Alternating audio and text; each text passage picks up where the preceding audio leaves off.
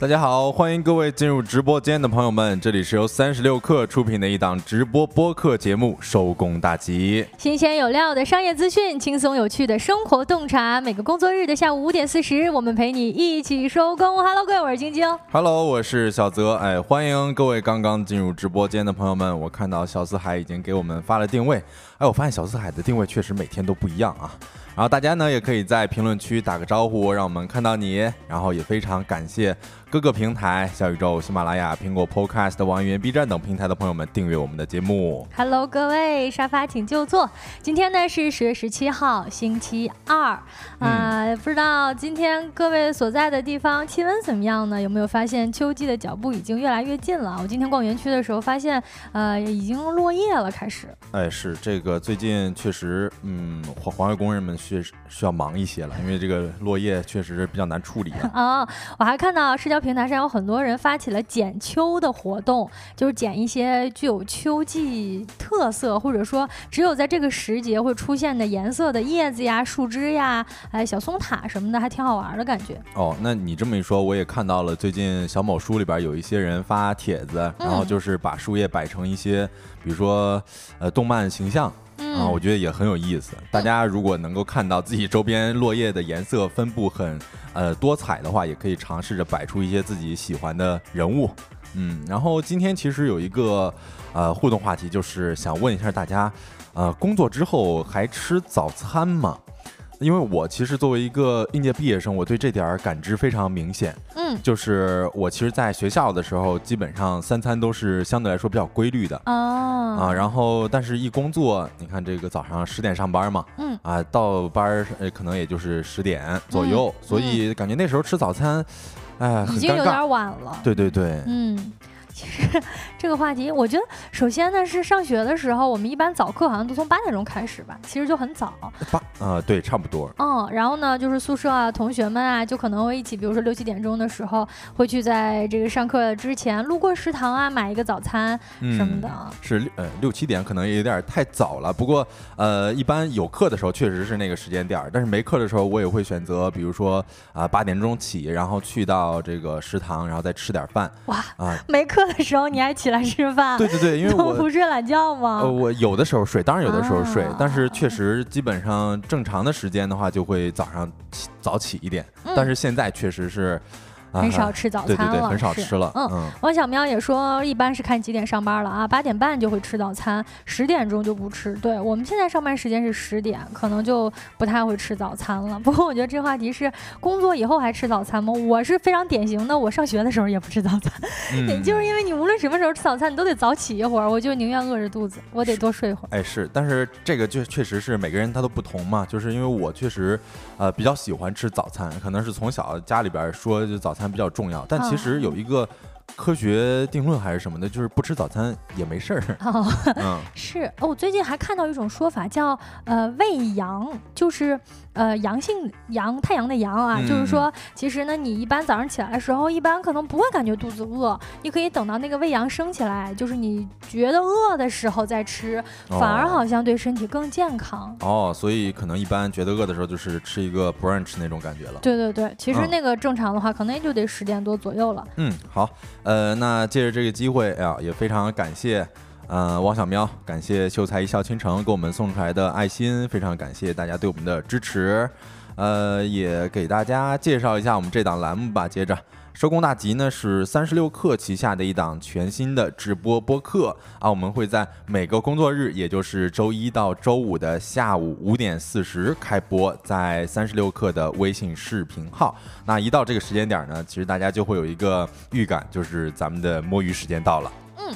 呃，今天的节目当中呢，我们会跟各位一起来聊一聊最近呢，互联网上一个比较热议的话题，就是呃，社交平台要对大 V 执行前台实名制了，你支持吗？这个话题呢，我们也在下午的时候听友群进行了一大波的征集。呃，以及我们还会跟各位一起聊一聊，据说现代人正在酒店自助餐当中想办法逃离预制菜。嗯，另外呢，我们还会跟各位聊一聊上班族的文化体力居然被榨干了，还有就是我们节目的经典环节，今天吃点啥？一个帮大家解决每天晚上吃什么的栏目。哎呀，我已经看到 Morning 说不吃早餐感觉很难受，应该跟我是同一类人啊。呃，那在正式的开启这些话题之前呢，让我们用几分钟的时间进入今天的资讯罐头。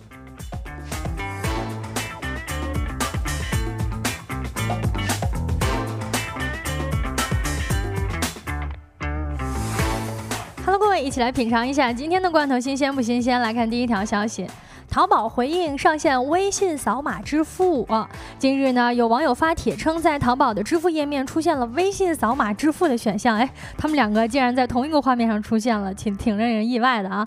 询问了一下淘宝的官方客服，工作人员表示，微信扫码支付功能还在逐步的开放过程当中，目前呢只针对部分用户开放，并且呢仅有部分商品支持这一支付方式，具体能否使用呢，还是要以页面显示的为准。根据介绍呢，微信扫码支付。流程为用户要先保存二维码，然后呢再用微信扫一扫功能支付啊。淘宝客服表示，这个功能目前正在测试阶段，以后呢可能会普及。它也不算是纯的打通了，就是可能你还是能用，至少得多一条链路。好像听着这个描述是啊，不过以后也可能会普及，大家所以呃也可以期待一下了。那来看第二条吧。第二条呢是海底捞相关的事情啊。海底捞回应拒绝给棉花娃娃过生日。嗯，十月十五号的时候，有网友在网络平台发布帖子称，海底捞是不是歧视带棉花娃娃的人？网友贴文中，呃，帖文中指出呢，自己和朋友各带了一个棉花娃娃到海底捞就餐的时候呢，因为要求给娃娃坐店内的婴儿椅。而见到服务员露露出了不能理解的情绪，同时在就餐过程中，两人还经历了感觉被冷落的服务，少了菜也一直到快吃完才补上。希望服务员给棉花娃娃过生日的时候被拒绝等不好的体验。对于给玩偶能否坐婴儿椅，海底捞客服表示呢，公司没有相关的规定，需要咨询一下门店。对于能否为玩偶过生日。客服则表示，这也需要咨询门店，因为一般的情况之下呢，都是给顾客过生日的。呃，首先这个提议可能也让人觉得有一点吹毛求疵了，是吧？哎呀，有点不明所以。哦，对你这样下去，如果说呃带娃娃的可以来，那我我拿一盆花可不可以呢？对吧？我是我拿我就是，这其实有各种各样。如果放开口的话，似乎这种无理取闹的事件可能会更多呢。对，而且你要是试想一下啊，咱们带入到服务员的这个情绪当中，咱们要去给一个。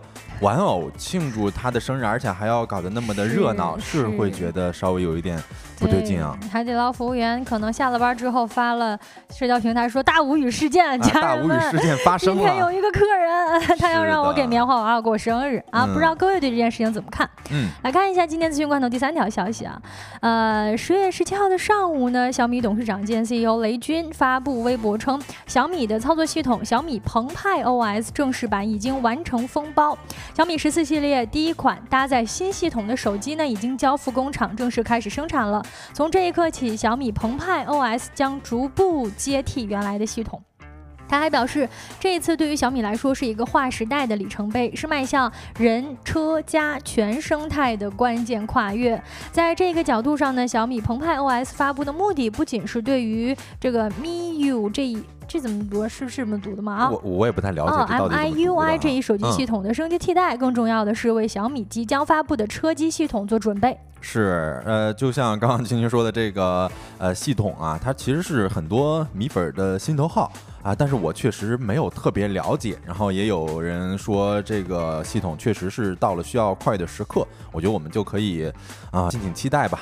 来看到第四条消息啊，是关于李彦宏的。李彦宏说，百度搜索已基于 AI 大模型完成重构，生成式 AI 与搜索是天作之合。百度创始人、董事长兼首席执行官李彦宏在百度世界2023上正式发布了文心大模型4.0，这是迄今为止最强大的文心大模型，实现了基础模型的全面升级，在理解、生成、逻辑和记忆能力上都有着明显的提升。同时呢，李彦宏宣布，百度搜索已经基于 AI 大模型完成重构，不仅提升了搜索质量，而且突破了搜索的应用范围，扩大了产品的边界。李彦宏强调说，生成式 AI 与搜索是天作之合。除此之外，李彦宏还介绍了地图、网盘、文库等应用的最新进展。看来这个周二是各个科技巨头不少大动作的一个周二呀。啊，下一条消息呢也是关于线上支付的。华为旗下的支付公司最近获批更名为花瓣支付，不直接对标微信支付和支付宝。近日呢，华为支付业务再有了一个新的进展，它旗下的支付机构迅联支付更名为花瓣支付啊，花瓣哦，华为的那个 logo 嘛哈。嗯。天眼查 APP 显示，迅联支付为华为旗下的支付公司，由华为技术有限公司百分之百控股，董事长呢郑丽英，总经理为马传勇。华为呢也成为继小米之后第二家拥有自己支付牌照的手机厂商。对于这一次的变更呢，华为方面今天接受了科创板日报的记者采访，回应称改名呢不是大事儿，本质上呢华为加快了鸿蒙生态基础设施的一个构建，而且新升级的负一屏也会全面的支持华为支付。这一次呢是推进华为原服务的重要一步。现在呢滴滴、美团、猫眼。同城这些大合作伙伴呢，都以原服务的形式入驻了负一屏。是的，那以上资讯呢，整理自三十六氪、澎湃新闻、界面新闻、财联社、中国经济周刊、新浪科技。稍后回来将进入我们的说来话不长环节。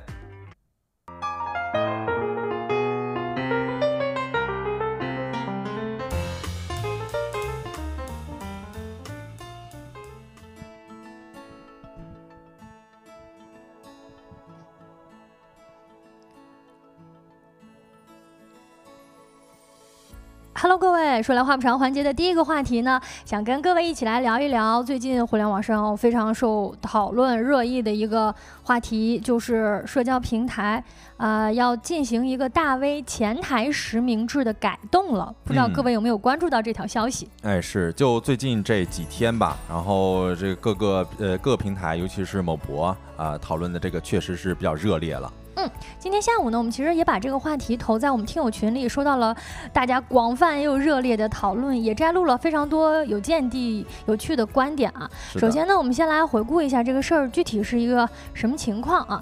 最近呢，首先是从某博开始啊，这个微博上有消息称说，粉丝在一百万和五呃和五十万以上的一个大 V 呢，以后呢需要在微博首页展示他的姓名跟职业啊。我们这边呢，这个说来话不长的话题上也可以看到啊，大 V 前台实名制。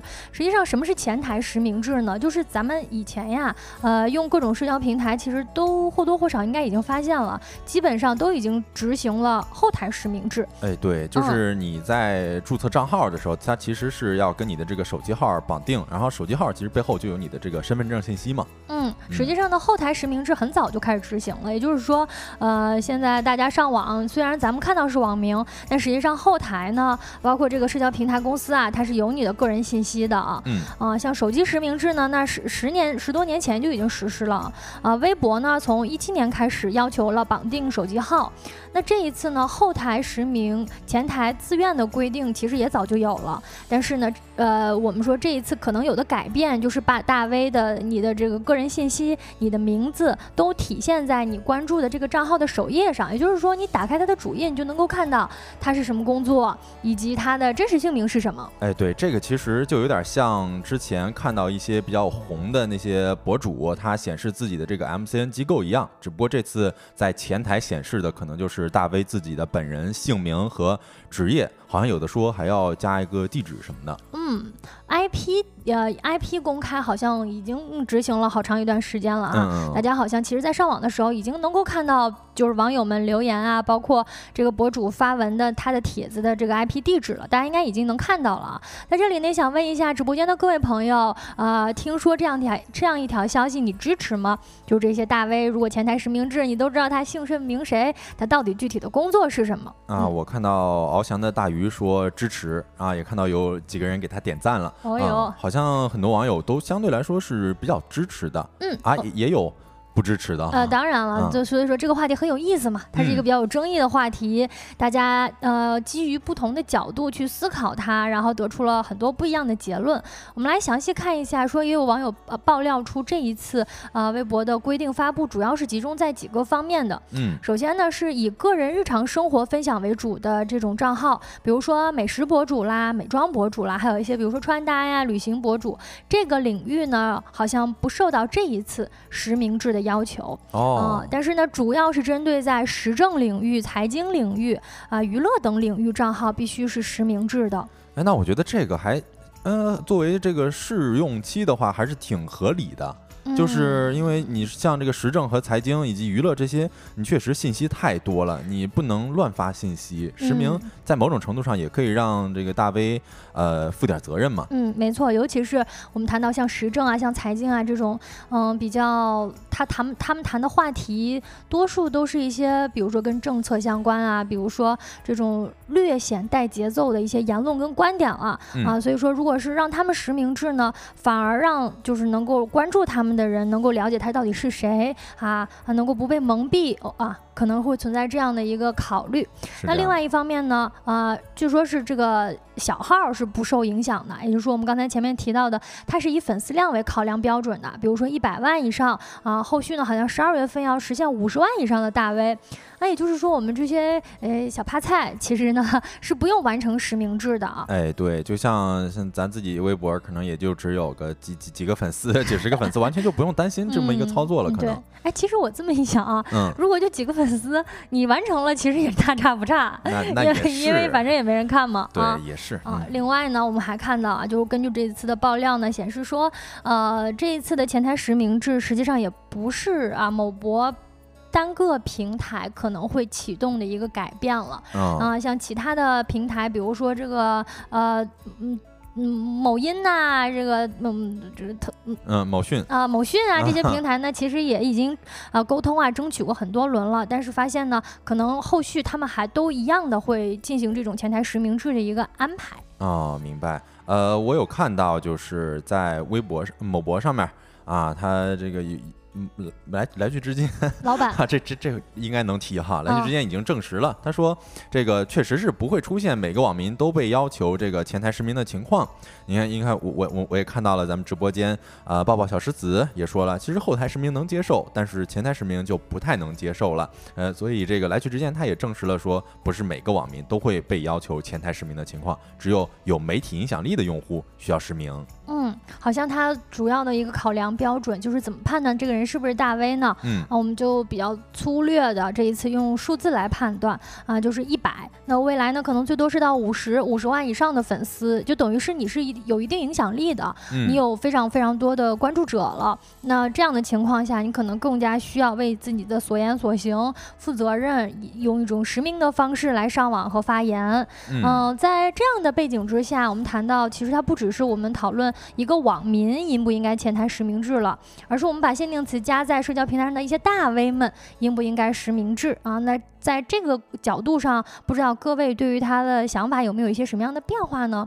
看到抱抱小石子说，呃，如果没有，呃，如果是啊，对，抱抱小石子说，如果没了遮羞布，谁敢上街溜达啊？他的意思应该是说，就是如果说我们作为网友，我们作为网民都实名制上网的话，可能会不敢轻易发言了，对吧？哎，是的，他是这个意思嘛？啊，然后还有看到了翱翔大鱼，他也说了，说大 V 掌握话语权，容易带节奏谣言，是需要规范管理一下了。嗯，确实，你看这次的呃这个实名制，这前台实名也有人造谣，就是造谣的说啊，可能未来一万粉丝也会前台实名啊，或者说是怎么样的，这这就是。呃，这这就是为什么要实名的一个原因吧，可能。对他可能这种造谣方式本身就是想要偏离我们讨论的一个主题，嗯，就是说把这个事儿吓唬夸张到一个逻辑滑坡嘛，就是滑坡成啊，那以后每个人都得实名，那要怎么办呢？啊，是的，不知道各位是怎么看待前台实名制的啊？有的观点呢就认为前台实名制呢可以让大 V 们对自己所发表的言论负责，就像翱翔的大鱼这样讲啊，它可以让公众了解到这些有像有影响力的账号的真实身份，也不失为是一个好事儿，因为他们比较容易带节奏啊啊，然后。然后传播谣言的时候，也需要为自己的话语负责，所以说需要规范和管理一下。那也有不少的观点，像我们刚才提到的抱抱小石子说的，我觉得这直播间的两位朋友真的是非常典型的，站在正正反两面的去讨论这个话题，也很有趣。是的，这个确实是需要很多声音去一起来讨论嘛。嗯，所以这也是一类观点啊，认为很多网友之所以在网络上能够发言，或者说互联网它最初的发展。呃，之所以如火如荼，正是因为大家可以脱去马甲啊，谁也不知道我是谁，我可以在网络上有第二身份、第三身份，嗯，所以才肆无忌惮的能够直抒胸臆嘛。而实名制这样的方式呢，可能会暴露我是谁，也有可能会引来一些新的形式的网暴啊，相当于开盒嘛，就是我是谁就摊摊在明面上了，似乎也没有保护好公民的个人隐私。哎，对，就是很多人的担心就是把自己的隐私公之于众，然后有些人会觉得这可能，比如说自己。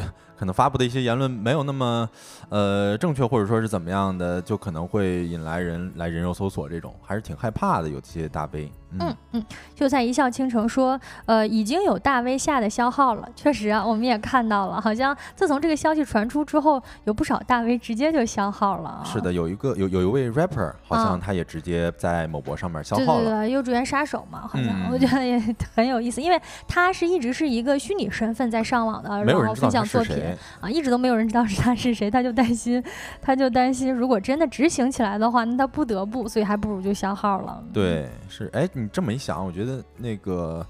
呃，有有有一个写悬疑小说的阿加莎，她好像如果在微博的话，可能也得小号，因为她比较神秘嘛，她自己。嗯嗯。那我们也看到网络上呢有非常多的观点，也是来自一些大 V 的。大 V 们本身对于这件事情，其实也就是吵得不可开交了啊。啊，呃，知名媒体人胡锡进呢，在今年就是他这一次针对此次的一个消息，也分享了自己的观点。他说他此前在七月份的时候曾经就提过建议，嗯，觉得各平台粉丝如果达到一百万以上的大 V。就应该实名，嗯，因为呢，这样子能够，比如说针对时政领域啊、财经领域啊这些方面的这些领域的账号，能够呃社会牵动的影响力比较大，那所以他们发言呢容易带节奏，那么理应让公众了解他们的真实身份。哎，是，这不仅仅是对于每个观点所补充的背景信息，也是能够让他们进一步对自己的发言负责的动力。嗯哦，就是胡呃老胡他认为说一个大 V 在互联网上发言，其实公众就应当知道他是谁啊，而且他周围的人也应当知道他在互联网上到底说了什么。就是他会觉得把这个规则确立下来呢，他呃相信这其实不会成为大 V 们正当发表言论的障碍，相反，它只会提高互联网上舆论场的一个质量。嗯，可能就是说，我们我们去换位思考一下，想一想啊，如果一个人他披着自己的名字，甚至自己的单位去说话的时候，时候他肯定是要会更加对自己说的话负责任一些的，哎，会更加谨慎一些。对这个，其实我突然想起来了，好像在职场上，或者说是在一些团队合作里边，经常提到的一个观点就是。责任到人啊！你要知道这个这个人这这个话是谁说的，或者说这个行为是谁做的。所以网络大 V 应呃这个实名应该是这样子，嗯嗯，可能呢，我觉得针对时政领域是比较明确而且比较明显的，就是老胡的这个观点似乎呃有一定可取之处哈。嗯。另外呢，我们还看到在其他领域似乎就不那么希望自己能够这这个真实身份被暴露出来了。就比如说我们刚才谈到像文艺领域，比如说一个 rapper 啊，还有这种写网文的啊，沈佳期姑娘。呢，作为一个大 V，她也讲了，说光是网文写手圈一直都有听到啊，就是自己的马甲被同事亲戚知道之后，表面上呢虽然是夸赞你，但是背后啊偷偷举报作品。很多人呢一边是瞧不起网文作家，一边呢又觉得他们文采好能赚钱啊，甚至呢掉了马甲之后，还有人来找他借钱辅导孩子作业的啊。另外呢，像画手啊，很多画手实际上都是这种披着马甲在网络上，甚至是一边有本职工作啊，一边那个闲暇时候在网络上分享自己的作品呀，摄影师啊等等。哎呀，这个画手这块儿虽然我也不熟啊，但是我确实知道有一些画手他其实画的是相对比较小众领域的啊，甚至同人类的。对对，所以你一旦公开你的现实的姓名，那确实。哎，找个地方钻一钻。如果是我的话，会这样。我一想到，如果是同人文写手的，呃，名字，同人文写手的这个作者老师们，如果自己的名字和工作单位被暴露出来的话，那想想他们肯定确实是连夜跑路，直接把消号了啊。是的。嗯，之前呢，就有一个摄影师，他好像本职工作是抄表工啊，然后呢，自己的摄影作品红了，而且获得了国际奖项。但是呢，这么好的一个事儿，却没有能得到自己单位同事领导们的尊重，反而呢被排挤。集到了更加偏远的岗位，因为大家就觉得说你挺闲的呀，你有这个时间，对吧？你竟然还呃业余时间做的事情还发展的这么好，那你你还是呃工作不饱和啊。于是呢，给他安排了很多工作强度更高、上班地方更远的一个工作。哎，这个是，就是有的时候，如果真的让你身边的人知道你在网络上面干啥，那确实可能会有一些流言蜚语。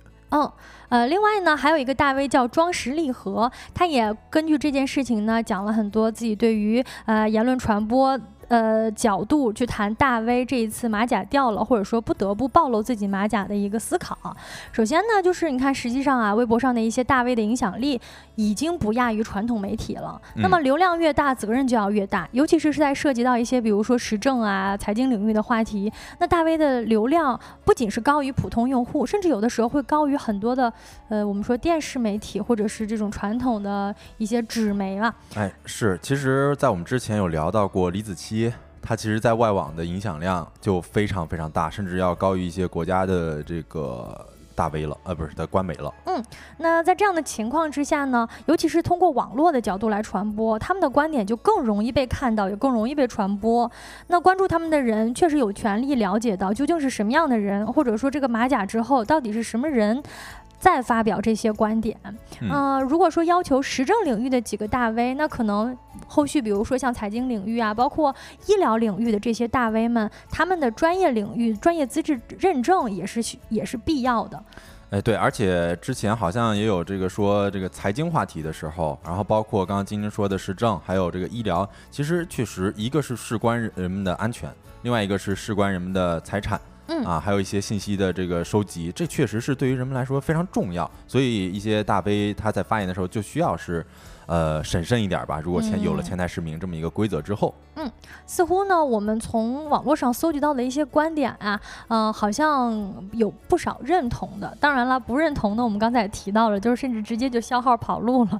他对这件事情实际上持一个消极的观点。那另外呢，也分享一下我们在听友群里征集到的一些观点啊，比如说我们的老朋友居说啊，觉得呢必须要实名啊，因为在网络上你想讲话都要。遮着脸，对吧？我不告诉别人我是谁的，那他肯定，对吧？说的话可能也多是呃不方便说的，或者说，如果是暴露出来自己是谁就不想说的，那实名，就是说实名可能是对更好的一种方式了。哎，是，但是呃，有的时候就是大家之前流行一种说法，就是我们喜欢在某博蹦迪嘛，啊，但是这个确实 作为一个普通观众来讲，然后可能实名。哎呦，就是觉得稍微有点害羞这种感觉。嗯，我看到 OK 你他也完全持一个相反的角度啊。嗯，他觉得社交平台如果实名制的话，那之前我们聊到过的 Momo 们就要破防了。嗯嗯，因为有的时候我们说 Momo 们之所以会火，实际上就是很多年轻人们他们比较倾向于在网络上隐身上网、潜水上网，能够不让熟悉的人发现自己的动态。对，然后就是想，比如说在网络上发点小疯这种，然后他呃，O O K 你也说了，有时候网络隐身就是为了不想让熟悉的人发现自己。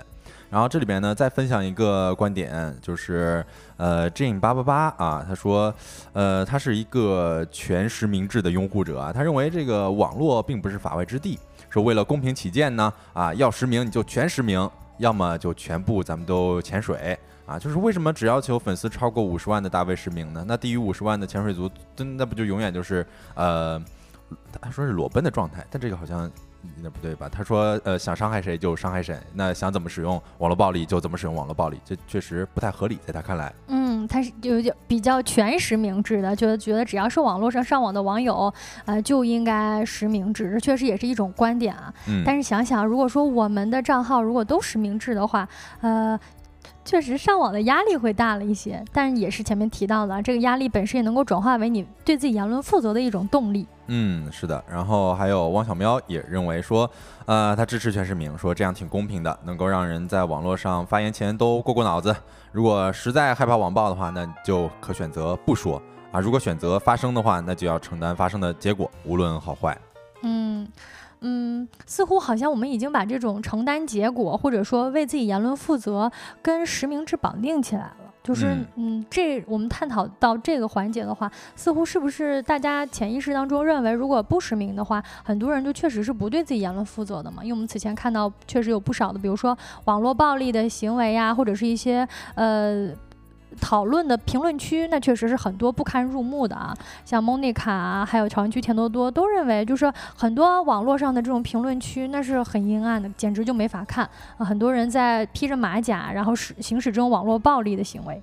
对，而且我其实也看到了一个观点，就是呃，像现在的一些博主，比如说她可能是一个嗯比较漂亮的女生，然后她的评论区里边其实就有一些人，他会发表一些。啊，看起来非常非常对不堪入目的言论啊！其实他们是对这些美女博主是有一些担忧的。嗯啊嗯，而且你也不知道这些人是谁。对啊，所以其实感觉还挺恐怖的啊。这么来说，嗯嗯，那这个话题呢，我们也聊到这里啊，也回应一下我们直播间正在跟我们互动的各位啊。R 先生说，敢发言的是官媒吧？毕竟专家大 V 的信任度不如以前了。嗯，对，确实是这样啊。但是我们也不得不承认，很多社交平台上也有很多专家跟大 V，他们确实是披着引号的、披着马甲的专家跟大 V，不一定是真大 V。这个大 V 本身也要打一个问号。有人 A 说，全员实行实名制，这个真不好说。微博之所以言论这么自由，也得益于大家可以随心所欲地讲出自己的看法和观点。没错啊。后来呢，我们的一些讨论确实偏离到了全员制实名制，因为这起事件呢，这个头啊以及来源，呃，只是讨。讨论大 V 的，我们觉得大 V 的这个实名制，如果是势在必行的话，那可能呃一定程度上也成为了不少人的枷锁，但一定程度上呢，也能够让更多的人为自己的言论负责。而且我觉得重要的是，本来后台就知道是谁，现在只不过让网友们知道他们是谁，不至于让我们蒙在鼓里嘛。嗯，就是更加赤裸一点了啊。其实如果你真的要发表一些言论的话，现在能查还是能查到的啊。那我们这个话题就聊到这儿。下一个话题呢，我们会跟大家聊一聊现代人都在酒店自助餐当中逃离预制菜了。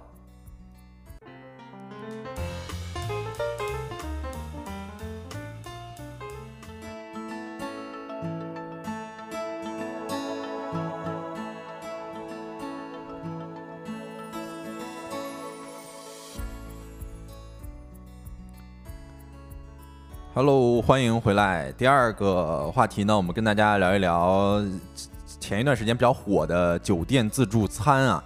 其实，在以往的节目当中呢，我们其实有跟大家讲过，像打工人的工作餐啊、白人饭，以及像预制菜进校园这些话题。然后当时呢，大家的讨论也都非常热烈。其实我们能够看得出来，大家对于每天吃什么的关注度还是非常高的。嗯，最近呢也是关注到三联生活实验室发布的一篇文章，叫做《不想做饭的年轻人盯上了五星酒店的自助餐》。其实里边讲了前一阵子有一条新闻上了热搜了啊。这个新闻先跟大家呃解释一下吧，就是青岛有一位白领，他抢购了面值为一万两千八百八十八元的自助餐年卡。呃，这个自助餐呢是在这个这个酒店自助餐是在距离自己公司步行三分钟可达的一家五星级酒店啊。年卡你可能大家可能看起来乍一看就是一万两千八百八十八，感觉价值不菲，但是它其实是一日三餐都可以使用的啊。你折算下来，相当于是每天只需要花三十五块钱，每顿饭呢只需要花十二块钱，你就可以吃遍五星级自助餐厅里边的一些呃牛排啊、大虾这种豪华的菜色了。啊，我之前确实有看到这么一条帖子，就是有那么一个人，他分享了自己，呃，去开始买酒店自助餐年卡啊，然后 算了一下，好像挺划算的。嗯。但是最近等于是好像有更多的人做这种操作了，是吗？哎，对，最近是有一些，比如说刚刚我们看到这个是自助餐年卡，然后也有一些人去买了这个自助餐的早餐月卡。啊，我们今天也有一个互动话题，就是大家工作之后还吃不吃早餐了？然后，但是有一些人他确确实实，比如说自己公司旁边啊，有一些五星级酒店的话，他提供这样子的选项，所以他就可以去开这个早餐月卡。嗯，啊，所以也想要问一下大家，大家有听说过这个酒店自助年卡或者说是月卡吗？然后自己的周边有这样的酒店吗？嗯嗯，其。我确实没有听说过年卡跟月卡，但是我确实发现最近一段时间呢，因为我是一个某音那个直播间的爱好者，我是某音深度用户啊，我发现有很多酒店的自助餐开始做团购了，其实价格还挺低的，你算下来可能会比我们去吃正常比如其他的餐厅啊，或者是点一顿饭要便宜呢。哦，是吗？这个我确实还没有了解到，那我感觉。可以尝试一下啊！就是关于刚刚的那个呃，青岛白领他抢了一万两千八百八十八的自助餐年卡，有些网友他就评论说说特别像，特别羡慕他可以天天享受五星级酒店的餐食和服务，他红眼病都要犯了。然后也有一些网友说，这位女生接下来一年的短视频都有素材拍了，这一万块钱花的还挺值的。嗯。然后，另外还有这个网友说是这个非常划算，说酒店倒闭的概率比公司还低，但是呢，也要注意不要暴饮暴食，保持身体健康。嗯，怎么感觉你的这些评论好像都还挺正面的，大家都挺支持的。嗯，因为好像确实是这个，呃，算下来之后，确实感觉比较的划算啊。也想要知道咱们直播间的朋友们对这么一个事儿是怎么看的。啊，我其实对这个第一反应就是我算账啊，啊，这个一万两千八百八十八一年，那就确实算出来了，也是每顿饭也就是十一块多，快十二啊，感觉确实很划算。但你这种算法属于是健身教练给你的算法，就是啊，不是他不是健身健身卡销售员给你的算法，就是你合下来是每天多少多少钱了，但你未见得每天都会去呀。是这个，其实也是我有一个担心，就是我当时我就觉得，就是你天天去这个酒店吃，肯定也不太现实。对，而且你如果我最最担心的就是，因为酒店自助餐嘛，自助餐，可想而知，就是你可能有的时候就控制不住自己的量啊，可能就会吃的过多。所以我也比较担心你吃完之后会不会长胖。嗯啊，然后这个其实我也看到了，其实这位呃这这位青岛白领，他其实买完这个年卡之后开卡之后呢，他就在各个平台开始了自己吃自助餐的视频拍摄、视频发布。然后呃在开始的前几天呢，其实他公布了一下自己的这个体重。但是好像后边的一些视频里边就没有看到自己的体重发布了，嗯，所以我觉得这个担心肯定不是多余的哦，嗯，所以大家如果说有周边有这种自助餐年卡或者说是呃月卡的话，啊，确实在吃的时候是要考虑一下自己的这个身体健康，暴饮暴食这么一个情况的，嗯嗯，然后我看到 Morning 说只听说过健身房月卡。是，我也确实是第一回啊，听到这么一个自助餐年卡，尤其是酒店自助的这么一个事儿。嗯，我觉得结合我前面提到的，现在直播间也开始卖酒店自助餐了。嗯，有没有可能就是因为现在自助餐不好卖，或者酒店的自助餐它其实性价比没有那么高，所以就它只能降价降价，甚至出一些比如说打包的啊年卡啊月卡啊这样的这种销售方式让大家去吃。好像感觉现在自助餐。嗯，确实有点没那么多人爱吃了。对，就是晶晶这么一说，其实提醒到我了，就是因为我觉得我印象当中的自助餐是在我。呃，小学、初中的时候，嗯，现在很少有人会提自助餐这么一事儿了。我们小年纪小一点的时候，可能还会，比如说跟朋友们一块儿去约一个自助餐。现在啊，我觉得看自助餐多数是从互联网博主上看了，就吃播博主们感觉吃的回本儿。我们好像渐渐的，自助餐对我们好像丧失吸引力了。嗯，对，一一个是自己知道了这么多年了，也知道自己的饭量是多少了。嗯啊，另外一个确实自助餐要比平常的一顿，比如说。呃，外卖是要贵不少的。嗯嗯，我看到哟，我看到 R 先生说了，我朋友买了两年，不算便宜。说买这个卡的原因，很多人不清楚。他说他是给长期需要谈事儿、办公需要有仪式感的服务，但是成本也不低。嗯，确实成本不低。嗯，但是因为它是有其他方面的需求，它其实不是单纯的为了解决吃饭方面的需求，对吗？嗯，他要解决，比如说谈事儿啊、办公啊，同时呢，在这样的环境下谈事儿、办公又很有仪式感，请人吃饭啊很有面儿，在这个地方啊，嗯，就是从这方面的考量，似乎好像呃还合理一点儿。如果说纯吃饭的话，我感觉好像呃相当于拿酒店的自助餐给自己当食堂了。哎，是，但这位刚刚提到的那个新闻的主人翁，确实也是 拿酒店自。自助餐当自己的食堂了啊！但是，呃，也想要跟大家讨论一下，就是这件事情，嗯，当时确实是引起了很多网友的这个讨论啊，也很多网友感兴趣。那我觉得现在为什么会这么感兴趣，就是像我们之前有提到过一些呃预制餐啊，我就觉得大家好像对于这个预制餐是有一些嗯焦虑在的，或者说是有一些抵触情绪在的。你看，像我们在讲这个预制餐进校园的时候，就有听众问我们说有没有什么逃离预制餐的办法。但是如果我们拿这件事儿来去算的话，这个每天嗯或者说每顿餐十二块钱，这么算肯定是相对来说比较划算的，然后也是在某种程度上可以去逃离预制餐的一个。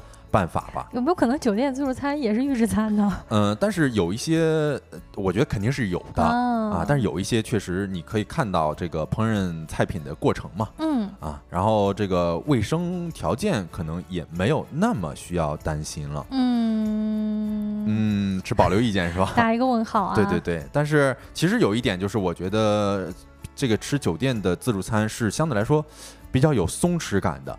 嗯，就是很多人把这个当度假使，就是像三联的这篇文章当中也有也有提到这一点，就是很多年轻人选择酒店自助餐的一大原因，是因为在这里边吃饭天然有这个度假的感觉。嗯，就是你可能平常咱们这个吃正餐的时候就花不了二十分钟，嗯，但是有些人他去在这个酒店吃自助的话，一顿饭能吃两个小时。嗯，啊，所以在这种环境或者说是氛围当中，感觉是。能够让人放松下来的，真的吗？真的能放松下来吗？嗯，R 先生确实说啊，有仪式感的服务可能确实这样，比我们比如说去其他的小餐厅啊，或者点外卖，那肯定是要有仪式感的多了。嗯嗯，对，这这个呃，晶晶的担忧，但是我自己个人的体验来讲啊，就是我一般在这个。呃，因为次数也不多，但是每次吃这个酒店自助的时候，我会一点也一点也不放松。呃，也不，我我觉得我还挺放松的，就是我能吃比较长时间，虽然吃的没有那么多，嗯，确实是感觉啊，挺挺放松的。因为自助餐它其实是有限时的，那么你正常吃饭你其实随便吃，但是自助餐你得在两个小时之内，比如说或者一个半小时之内。吃完啊，因为他要保证你不能吃的那么长时间，以至于耽误别的人进来做，所以他他其实有个时间限制的。哦，在这个时间限制内，怎么可能放松呢？是你这个考量是的，但是我就是吃的可能更多的是早餐，所以一般一般自己觉得就是早餐不会花太长时间嘛，啊，所以相对来说还是放松一些。嗯啊，那么。其实问题来了，就是呃，我自己觉得是这个卡相当来呃相对来说是比较划算的，嗯啊，所以我也搜索了一下这种卡到底要在哪块办。哦，已经有了是吗？嗯，三二一上链接。对对对，我我如果有的话，我还挺想在这里边上链接，但是其实我的搜索结果是梦里边啥都有啊，因为我在比如说某团以及某点评上面搜索这个酒店自助年卡、早餐月卡等等。其实，在咱们北区、北京地区看到的是比较少的啊啊！我看到的更多的就是比较没那么实惠的啊，上百元一次的这个酒店自助，而而且只是一次啊，嗯，有的是两百多块钱一次，有的可能一百多块钱一次，嗯啊，但是确实是有一点儿太不划算了啊，嗯啊，我看到 R 先生说，你们不觉得酒店的自助餐每天都是一样的，天天吃，啊，会觉得有一些腻吗？这个确实也在考量的范围之内啊。但是有些酒店，比如说豪华的这个五星级酒店里边，可能它的这个自助餐，嗯，每隔一段时间会换，而且每个季节它可能提供的餐品也会不太一样吧，因为咱也没这个体验过，咱也不太知道啊。但是，呃，再说回来，这么这个我搜索了一些其他地区的，比如说上海啊，呃，去可能确实要比北京稍多一些。但是可能也没有这个新闻里边提到的那么划算了，嗯啊，看到的都是一些五百九十九元、六百八十八元的这个早餐月卡，嗯，你要是一算，可能一单单吃一顿饭都得好多钱呢，比那个一万两千八百八的确实没那么划算了。嗯，有可能之前我们前面提到的这位主人公他买的那个卡，不是在我们谈到的这些网络上的这个。呃，对，确实不是平台上买的，他可能是通过其他的渠道买的啊，比如说这个酒店方面的销售人员啊，以及一些内部的优惠价格。嗯，确实不是，他在新闻里面提到的，其实也是呃那个酒店新店开业嘛，办活动啊，然后而且这个一万两千八百八十八元的这么一个自助餐年卡呢，呃，该酒店只售十张。所以还是我我觉得他还挺幸运的吧。嗯嗯，感觉这个宣传力度其实要大于他纯的销售力度的。啊，是，这么一说也是。就其实说到底，我觉得这么一个事儿吧，呃，遇上这么优惠的优惠的这么一个呃餐食呢，也是可遇不可求吧。但其实我们最终的要表达的内核就是，我们对于每天吃点啥还是挺有追求的吧。但是现在有的时候可能，嗯，下班回家看到表上的这个时间呢。啊，我也只能暂时的选择向这个外卖屈服了。那这个话题我们就先聊到这儿，下一个话题我们会跟大家聊一聊，嗯，一个新名词——文化体力，不知道大家有没有听说过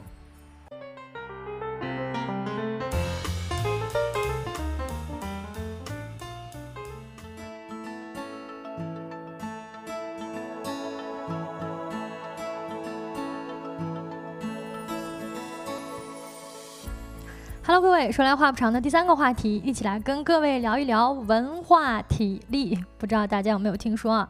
嗯，起因呢是昨天看到了 Vista 看天下发了一篇公众号文章，叫《有多少人上班以后文化体力被榨干》。不知道呃，大家看到这一句话有没有心动，或者有没有觉得戳中自己呢？哎呀，这个我确实文化体力这么一个名词，我是第一回听。嗯嗯。但是我确实不太了解它到底是什么意思。嗯啊，它其实呢没有什么明确的定义啊。简单来说呢，就是体力啊，只不过呢可能是文化方面的、动脑方面的体力啊。但凡呢只要上过班，联想一下自己工作之后，可能呃下了班，对于这种泛文化活动方面的，比如说看书啊、看电影啊啊这方面经历变化的情况，其实就能体会到了。啊，在这篇文章当中呢，其实举了一个例子，就是日本的一部电影叫《花束》。般的恋爱当中呢，男主跟女主呢两个人实际上是这种电影迷跟小说迷文文学爱好者，两个人是基于小众电影以及小众文学呃在一起的。嗯，嗯但是呢，这个两个人都工作了之后呢，男主就因为工作而感到疲惫不堪，最终变成了只能玩那种非常简单的手机游戏的一种很崩溃的状态。嗯，这个电影我也看过，而且看了两遍，确实在看到这么一个桥段的时候非常有感触。晶晶这么一解释，我就明白文化体力到底是一个什么意思了。嗯，那在这里边也回应一下评论区网友的这个评论啊啊，R 先生说完了，话题结束了。不过不用担心 啊，咱们可以像这个 R 先生一样，比较喜欢跟我们讨论的，然后或者说我们可以在这个呃群里边讨论啊，我们可以在小宇宙里边找到我们小助手的微信。然后加一下我们小助手微信，我们小助手就会拉您进群，我们可以在群里边继续讨论我们的一些话题。嗯，居已经发出了流泪、泪流满面的一个表情，可能他觉得就中招了吧，文化体力，感觉自己文化体力骤减啊。嗯，我们可以接着呢举几个小例子，看一看各位有没有出现文化体力消失的症状啊？啊，比如说。啊，有些人呢最近翻出了自己几年前写的文章，或者是在一些社交平台上分享过的小作文啊，大呼我曾经竟然写过这样的东西啊，就觉得虽然乍一看呢是那种情感呃拉的很满啊那种小作文，但是呢一想就觉得好像现在确实没有之前的那种感知力、表达力以及想象力了。哎呀，是我感觉。嗯，就是可能有的时候自己会翻一下自己之前发的一些微博，或者说是一些呃其他的东西，就可能觉得自己之前写的好像。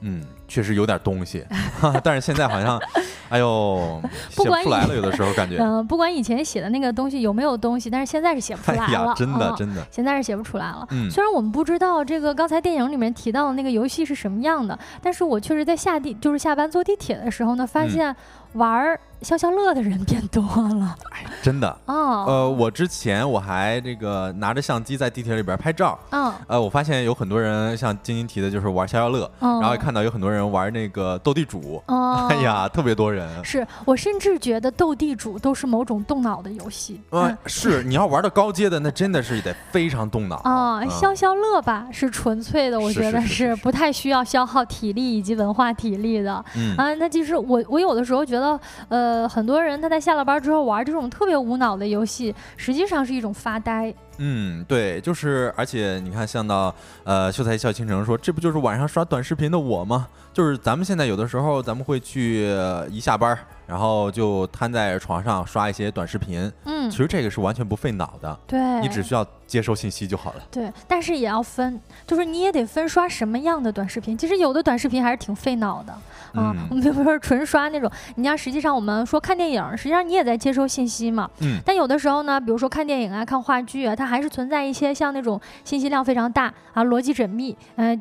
节奏紧凑。就比如说像奥本海默，那你看的时候你是非常需要费脑的。是，嗯，实际上呢，比如说我打工打了一天，嗯，我可能下了班之后我就看就有点有点费脑。我如果看到这样烧脑的短视频或者视频的话，我会选择划过去。嗯，啊，相反呢，各种披着呃外衣的糖水剧、无脑爽剧啊，甚至那种短视频平台上的短剧啊、竖屏短剧，反而成为了打工人趋利避害的一种选择。就是只要别让我动脑就行。哎，是，就有的时候我们就心里边想的就是打打呃不是什么打这个打工完之后，呃下了班之后，自己是觉得哎呀，真的是自己的体力或者说是精神力就被消耗殆尽了。嗯啊，回到家就只想要看一些无脑的东西了。对，嗯，像比如说我们之前提到的，为什么这个男人叫小帅？这个女人叫小美，她会火，那其实一定程度上也反映了，呃，虽然同样是电影，但是似乎用这种更无脑的、更这种嚼碎了、榨成汁儿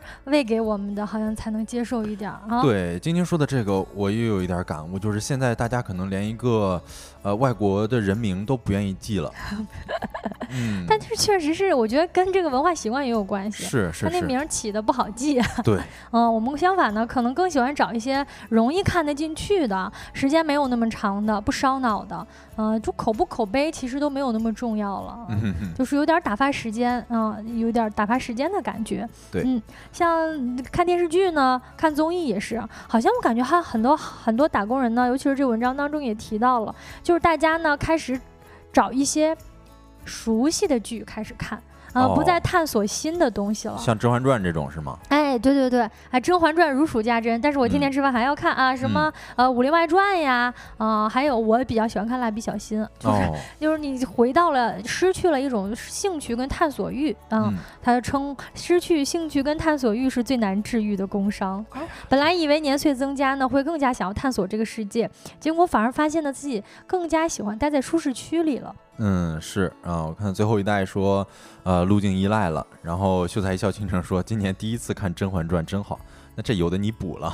我一我现在还没看过呢，我也从来没看，你也从来没看过，我到现在还没看过呢啊！不知道各位直播间的朋友有没有什么盘到包浆的剧呢？啊，看的时候觉得，我就可能真的是那种，就是呃，像这篇文章当中提到啊，说是上班十个小时打底，身体跟精神上的累都无处遁形，你下了班呢也不可能立马满血复活啊，所以呢就没有什么时间去探索深层的快乐以及一些新的满足和成就感了，嗯。相反呢，会看一些曾经看过的一些剧，或者说呃让我熟悉的，甚至连看呃外文剧，你得看，你还得看字幕呢。有的时候，嗯，哎，但是其实说实话，我看到很多人去盘一些自己看过了很多遍的这么一个剧，我会觉得就是现在一些剧就是常看常新啊。我也觉得啊，包括晶晶刚才说那个蜡笔小新，其实我有的时候我会看海绵宝宝，就是海绵宝宝，它其实有很多桥段。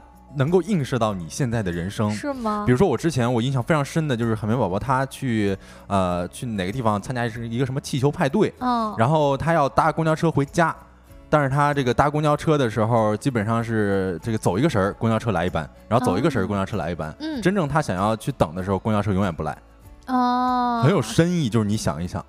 没想出来，啊，但确实是啊，很多我们即便谈到像动画片儿，或者我们想到这种少儿动画，但实际上它也藏了很多值得你再发掘的新的故事和新的梗在里面的。嗯，确实是常看常新的啊。嗯。而且关于海绵宝宝呢，之前有一段时间，互联网上也有很多朋友在讨论，说小的时候呢，我们都最讨厌章鱼哥啊，最喜欢海绵宝宝。但是长大了之后，尤其是工作了之后，才发现我们每个人都是章鱼哥，人人都是章鱼。哎，章鱼哥才是人间清醒，像海绵宝那样。天天打了鸡血哦，从呃这个蟹堡王开业第一天到最后一周，他永远都是十佳员工。对你代入一下章鱼哥那个角色，你真的是很能够理解章鱼哥对于海绵宝宝那种厌恶。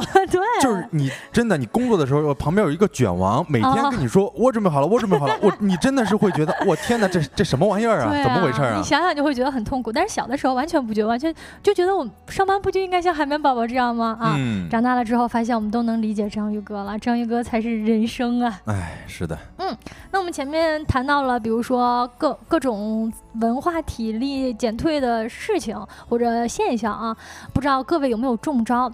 但是呢，我们说认识问题跟发现问题本身可能就是一种很重要的能够帮助自己的方式了。嗯，那在这个话题的最后呢，我们也提出几个呃，或许能够帮助大家积极自救的好办法。注意啊，是或许啊，它真的不一定有用，不一定有，但是至少 咱们知道自己这方面，因为确实以前如果说我们说下了班之后就看短剧，或者是就看这种无脑视频，会觉得哎呀，我是不是？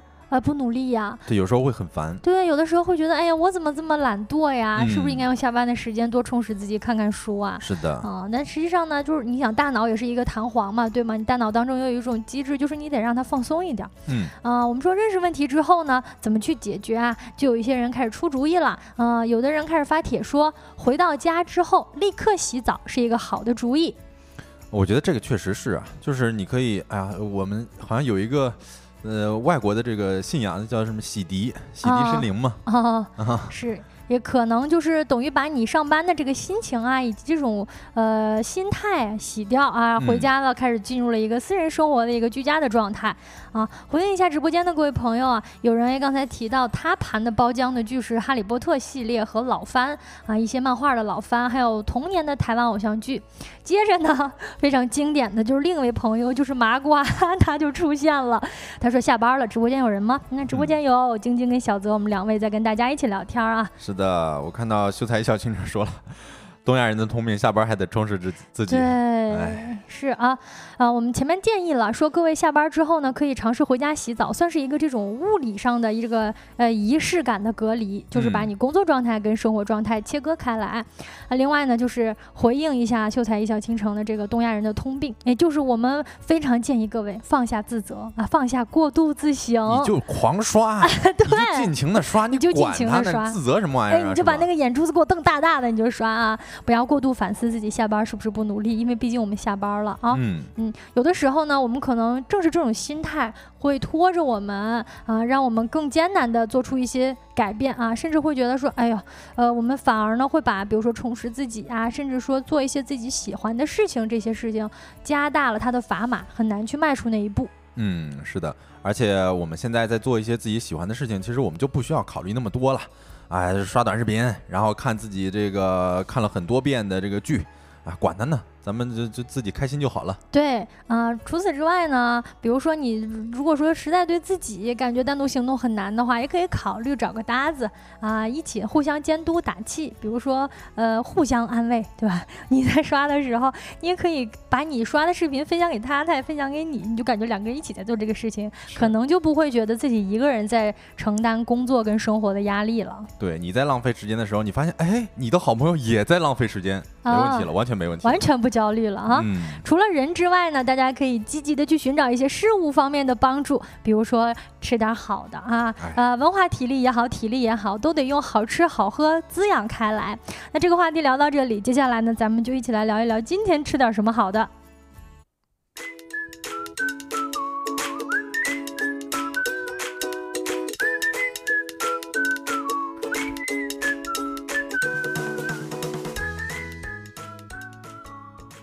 OK，终于来到了咱们今天吃点啥的环节了啊！啊，我们今天吃点啥呢？我们就不卖关子了。我们今天吃热干面。呃，我们虽然知道就是武汉人他有一个习惯叫过早，然后一般是早上吃热干面。但是，嗯，因为我作为一个外地人，我会觉得热干面其实三餐都能吃。当然，嗯，包子、馒头、火油条其实也都三餐对，也也没有呃法律规定说热干面必须要早上吃，对吧？想什么时候吃什么时候吃。是的，公屏上已经有了这么一个呃热干面的图片了啊。然后其实我在吃热干面的时候，好像跟这个公屏上的没有那么一样啊。就是我吃的时候是。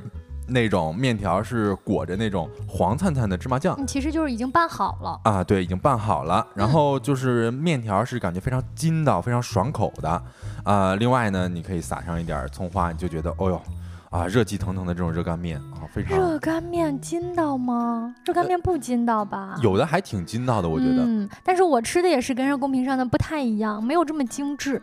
哦我记得我就是吃，因为热干面实际上是武汉特别热门的一个小吃嘛，其实多数都是用纸碗装着的，嗯，对对对对啊，对。纸碗一个塑料袋儿。我感觉那些武汉本地人可能就拎着就走了。哎，对，就是你在武汉，比如说你去早晨的时候，你去武汉的某一某一个街道，或者说某一个小区门口，嗯你就能够经常看到很多武汉人在过早。他们有的时候就是像晶晶说拿的那个那叫什么小小盒儿嗯，啊，然后端着那种纸的小盒儿，嗯可能走着边边走边吃。我觉得这可能是武汉人的一个特殊技能了。嗯，热干面确实很好吃啊。哎，对，有没有就是武汉的朋友们，也可以在评论区跟我们啊、呃沟通交流一下。嗯，但其实说实话，就是热干面确实是好吃的，但是好像也不是所有外地人都能接受啊、就是有些人可能觉得这个热干面实在是有点太干了。啊，太干了，啊、嗯，会觉得这个芝麻酱有点儿齁喉咙。嗯，有点糊嗓子。哎，对，糊嗓子。啊、嗯。然后，嗯，你看，就是我之前其实有看一个日本的大胃王叫木下佑华，啊，嗯，我其实有一个非常印象深刻的记忆啊，就是他吃热干面的时候，啊、那个视频里边他讲的是他在来到武汉来吃热干面，好巧不巧，他其实是在酒店点的外卖嘛，啊，我看他因为他是大胃王，点了大概是小十碗左右。哼，外卖拿来的时候都是那种指着端着的，呃，就是我看到他每一份儿都是坨的结结实实的，啊，对，，然后他就开始吃，我看他那吃第一口稍微有点艰难，但是呢，他说了一句“おいしい”，就是日语里边好吃的意思嘛。当时我就觉得非常好玩儿，这事儿我记了特别特别久。应该是木下木下佑香吧，呃，就是那个日特别有名的日本大胃王那个小姐姐。嗯、对，Kinoshi 的 Yoga 就是，哎呀，我哎呦，我哎呦，你还你有特殊技能，居然说出了她的名字，对对对，没有想到小泽还会日语啊呃，。就一一点点 一点点。我觉得可能是因为他没有吃过好吃的，而且他其实吃什么他都觉得好吃。呃，嗯咱们比较了解，嗯就是这个热干面的样子，其实看得出来，都已经坨成一个团儿了，一个面团儿了。嗯，是，然后他这个呃，刚才是这个我的一个小记忆啊，我看嗯到有人也说这他是木下的老粉，我也是木下的老粉啊。嗯，然后呢，这个热干面，咱们再讲一下这个热干面的灵魂。我看到磊说了，说小弄堂老姐里面就是纸盒装的，很便宜，五六块一份儿。我感觉可能这个纸盒也是热干面某种程度上灵魂之一了。哦，嗯，小弄堂老姐是不是一个品牌、啊？应该是个牌子吧？啊，是不是一个餐厅的名字呀？嗯，应该是个名字。嗯呃，然后再接着说，其实呃这里边的这个，我看到呃秀，我哎我哦对，我看到秀才一笑倾城，我刚才瞬瞬间记忆有点这差错了，我以为谁说的呢？秀才一笑倾城说这个热干面里边得加萝卜干儿，很爽口。嗯，其实这个萝卜干儿也是里面的灵魂之一。哦，啊，因为刚才不是讲了吗？有些人他会觉得这个热干面太干了，太干了。啊，你确实得需要一些脆脆的，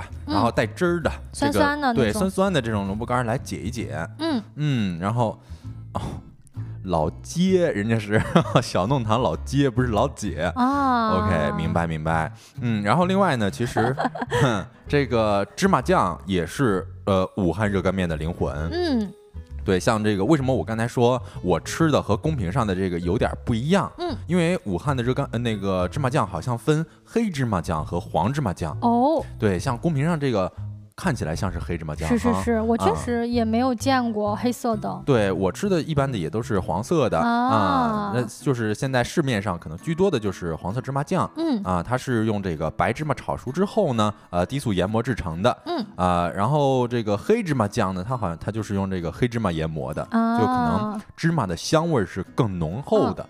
不知道雷 Black 你是不是武汉人？可以跟跟我们分享一下，正宗的老武汉人是不是呃选择吃黑芝麻酱多一点，还是黄芝麻酱多一点？嗯，是的。然后呢，这个还有一个灵魂就是单面。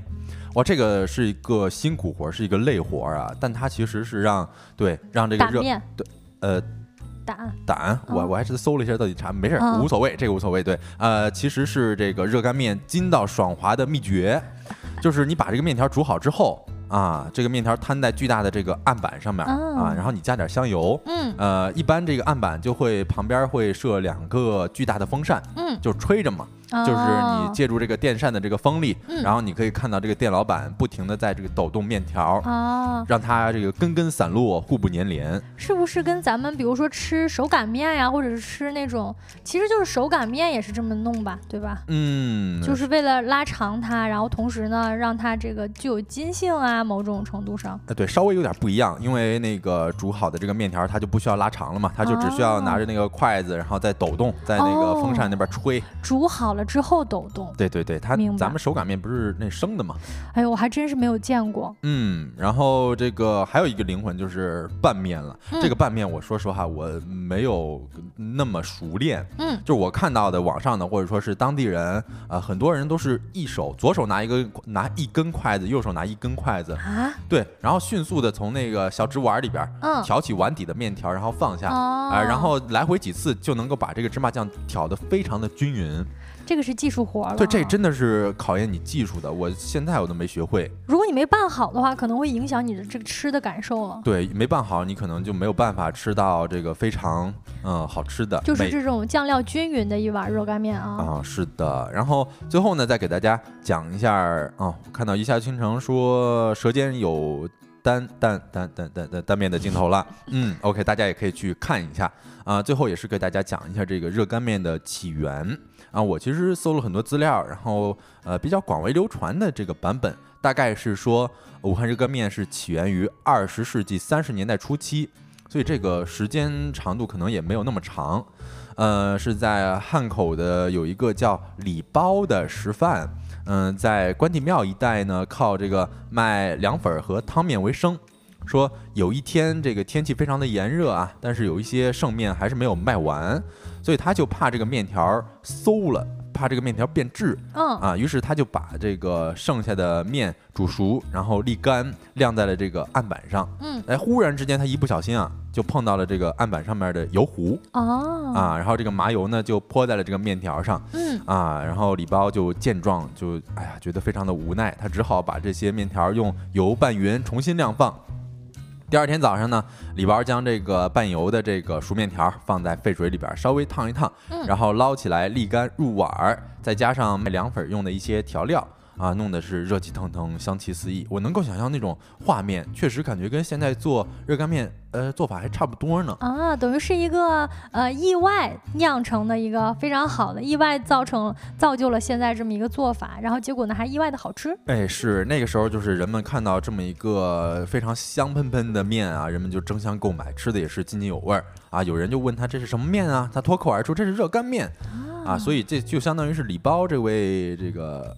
食饭，他无意之中就制作了闻名全国的热干面。这我感觉这是我们这个吃点啥 历史上最有可能是真实版本的。嗯，对。然后这个好像哎，对。主要是这个，我是在呃官方的公众号里边查到的，可能也确实是有一点考究吧。嗯啊，然后这个好像他也说这是热干面的雏形，说随着这个时间的过去呢，直到那个蔡明伟的出现，也就是我们公屏上这么一个图片蔡林记嘛。他说蔡明伟呢在这中山大道满春路口设了一家热干面的面馆儿，说取财源呃财呃取财源茂盛之意，叫做蔡林记。哎，如今呢也已经是这个武汉市经营热干面的名店了，所以这么热干面的来由就由此铺开了，呃，货遍了大江南北了。嗯，我们直播间公屏上这幅图片其实也是，我刚才我们看到了，其实就想提一下，它是一个武汉知名的热干面品牌了啊。嗯，是的，呃，其实讲到这块儿，我们今天吃点啥也就到这里边了。啊，也非常欢迎大家跟我们热烈的讨论。然后大家如果喜欢我们的节目的话，也可以到小宇宙的平台找一下我们助手的微信，然后可以加我们的小助手，我们小助手会拉您进群的。嗯，感谢各位今天的陪伴。我们双工大局呢是一档在每个工作日的下班时间开播的直播播客，这里呢有新鲜有料的商业资讯以及轻松有趣的生活洞察。今天的节目就是这样啦，太阳下山啦，你什么都没错过。我是晶晶，我是小泽，期待。明天的同一时分跟各位再次见面，祝大家收工大吉，下班快乐，拜拜，拜拜。